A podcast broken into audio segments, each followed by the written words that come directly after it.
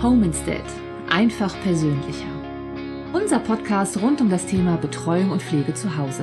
Mit ihrer Gastgeberin Julia Wasselier.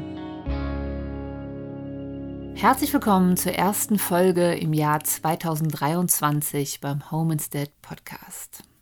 Ich starte heute ausnahmsweise mal nicht mit einem Gesprächspartner, sondern sitze hier alleine in meinem kleinen Podcaststudio und möchte mit dem Begriff Altersstarrsinn aufräumen. Wenn Menschen im Alter schwierig werden, wird in diesem Zusammenhang schnell das Wort Altersstarrsinn verwendet. Plötzlich gibt es böse Worte von den älteren Angehörigen, weil der Kaffee nicht schmeckt oder die falsche Bettwäsche aufgezogen wurde.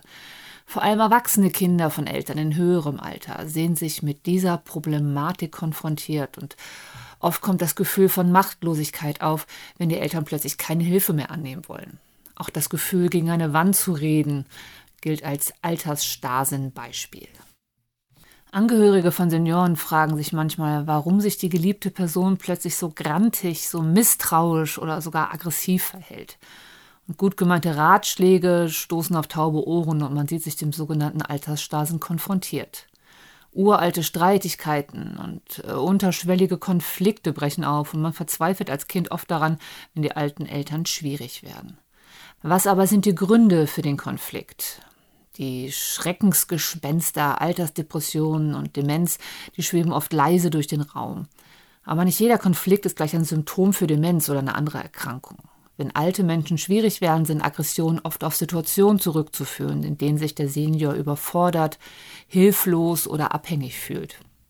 Versetzen Sie sich mal in die Lage eines älteren Menschen. Sie stehen morgens auf, haben die Nacht vielleicht auch schlecht geschlafen, weil sie irgendwie unruhig waren und aus dem Bett kommen sie aber kaum, weil die Hüfte so schmerzt. Endlich sind sie auf und möchten beim Kaffee vielleicht die Zeitung lesen, aber die Schrift ist viel zu klein und erschwert ihnen das Lesen. Wo sie aber die Brille gestern abgelegt haben, das haben sie vergessen.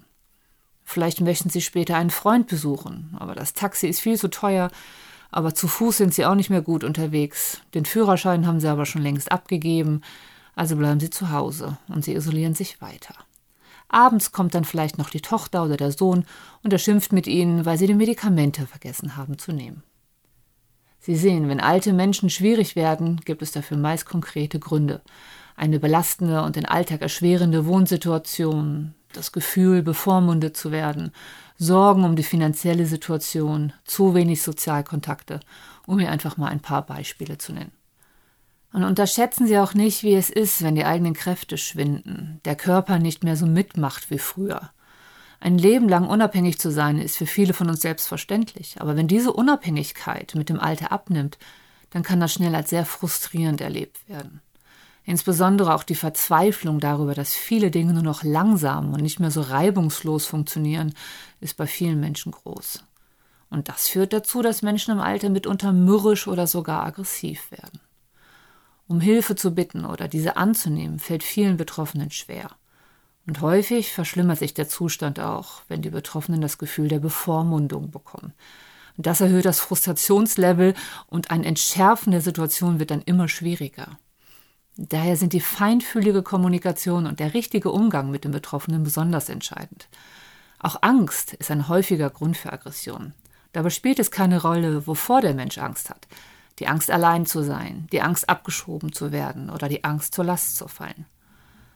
Eine Begleiterscheinung des Alters ist, dass Betroffene auf ihr Leben zurückblicken und auch Bilanz ziehen. Und fällt diese Bilanz negativ aus, können Wut, können Enttäuschung und Verzweiflung die Folge sein, was sich dann wiederum im Verhalten widerspiegeln kann. Feinfühlige Kommunikation, Gespräche und Zuwendung, die können einiges auffangen. Wichtig ist aber auch, dass Sie den alten Menschen nicht entmündigen. Lassen Sie ihm seinen freien Willen und vor allem auch seine Würde. Dazu zählt, dass er Dinge selbst übernehmen sollte, zu denen er geistig und körperlich in der Lage ist. Genau das tun wir übrigens auch bei Homestead. Wir aktivieren Menschen und wir unterstützen sie, damit sie weiterhin innerhalb ihrer Fähigkeiten selbstständig agieren können. Der richtige Umgang mit den Betroffenen ist entscheidend. Daraus sind wir bei Homestead geschult und ausgebildet. Ich wünsche Ihnen alles Gute und vor allem Gesundheit für das Jahr 2023. Ihre Julia Baselier.